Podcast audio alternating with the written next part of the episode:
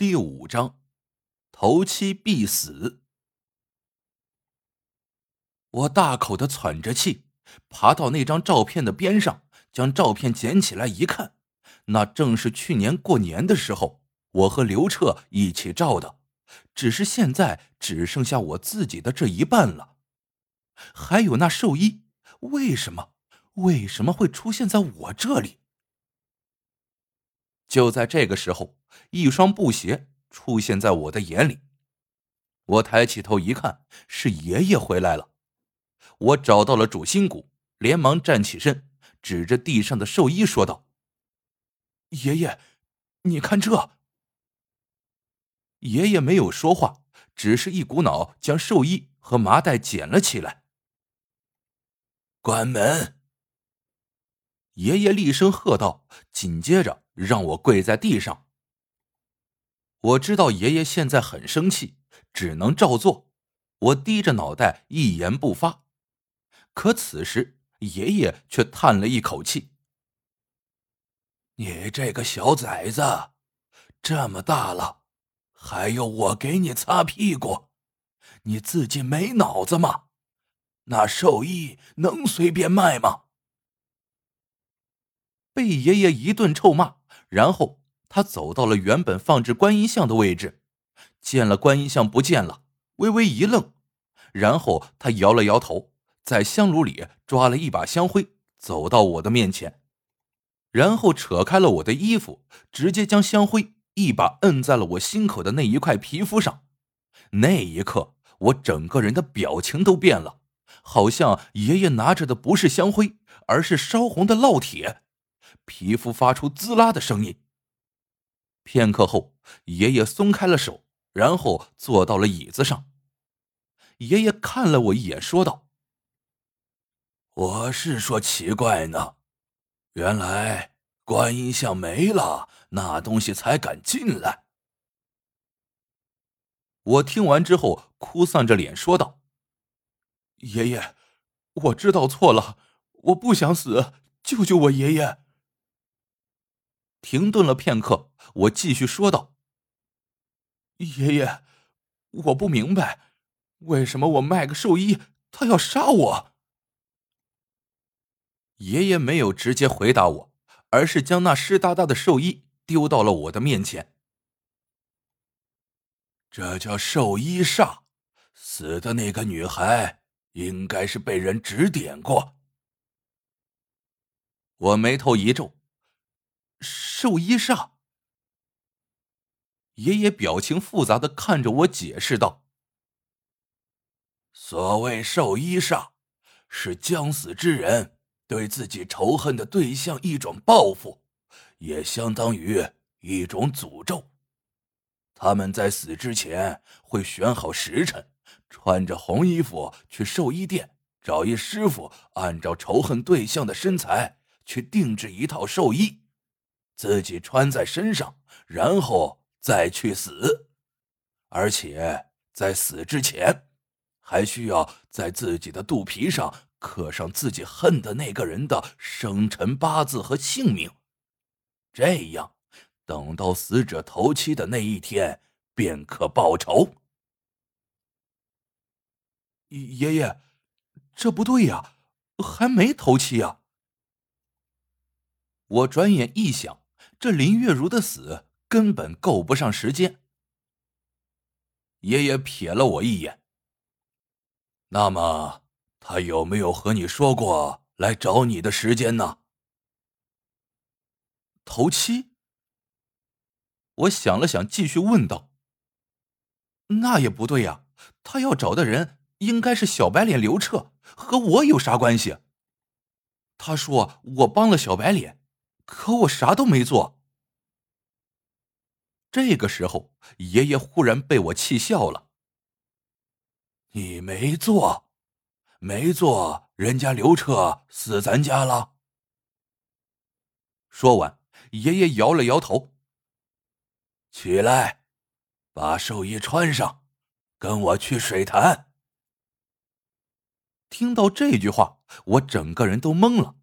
我忘不掉刘彻死前遇见的事情，这寿衣穿上了就会长到肉里。而且现在这个时候去水潭，不是找死吗？打死我也不干。可爷爷却说，如果我想死的话，那就在家等死，他不管我了。说完，他还真的掉头就朝屋子里走去，一脸任我生死的模样。见爷爷这样，我怕了，只能拉回他，告诉他自己愿意听从一切安排。之后准备了一下，爷爷就带着我出门了。我穿着寿衣，扛着一箩筐的元宝香烛，紧紧的跟在爷爷的身后。此时的我感觉自己和小白脸死前一模一样，一步一个失脚印，我很害怕。可是我借着月光。发现自己的影子正常了，不过看上去十分的模糊。爷爷告诉我，那是他用香灰帮我消了胸口的那一块的印记，但是现在还不保险。而且爷爷还说，这个事情有古怪。寿衣煞，正常来说肯定是要等到头七的时候才会死人，但是现在已经有人死了。所以，他今天晚上带着我去水潭有两个目的：一是带我去认错，二是看看能不能弄清楚为什么不到七天就开始死人。至于要我穿寿衣，爷爷说那是要我显得有诚意。水潭周围一片死寂，就连经常出没的蛇虫鼠蚁，此时也没了踪影。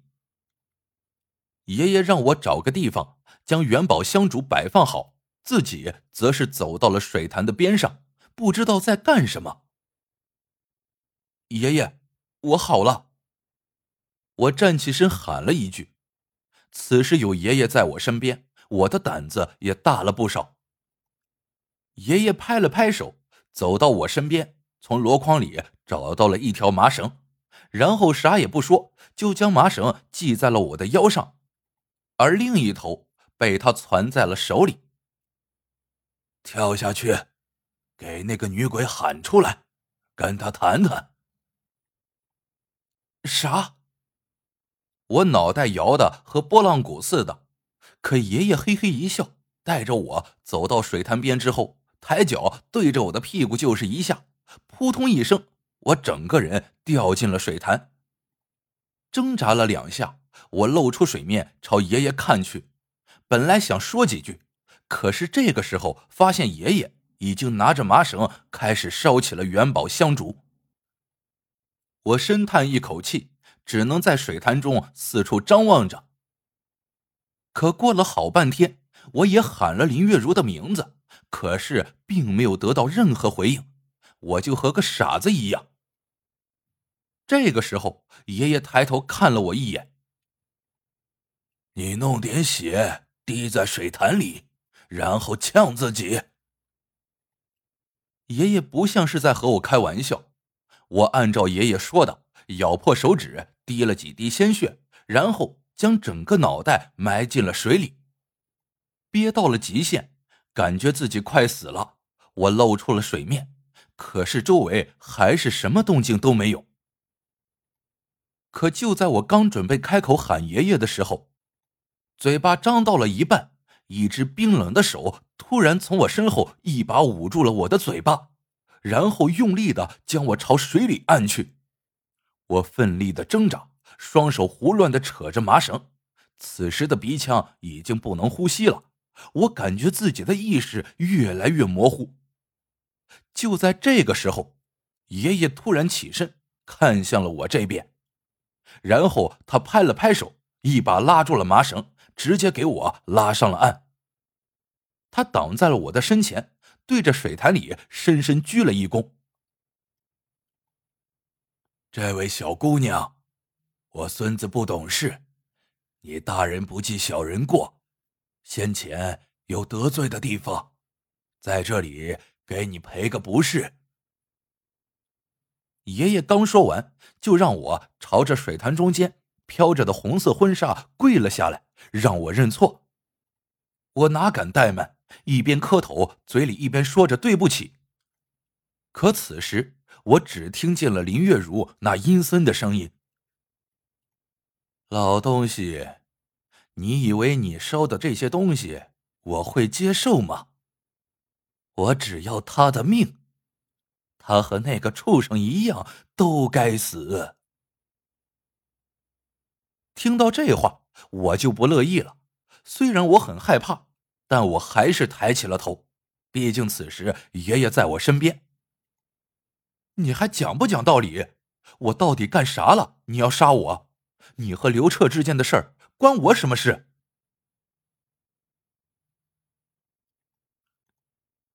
本章播讲完毕，感谢您的订阅收听。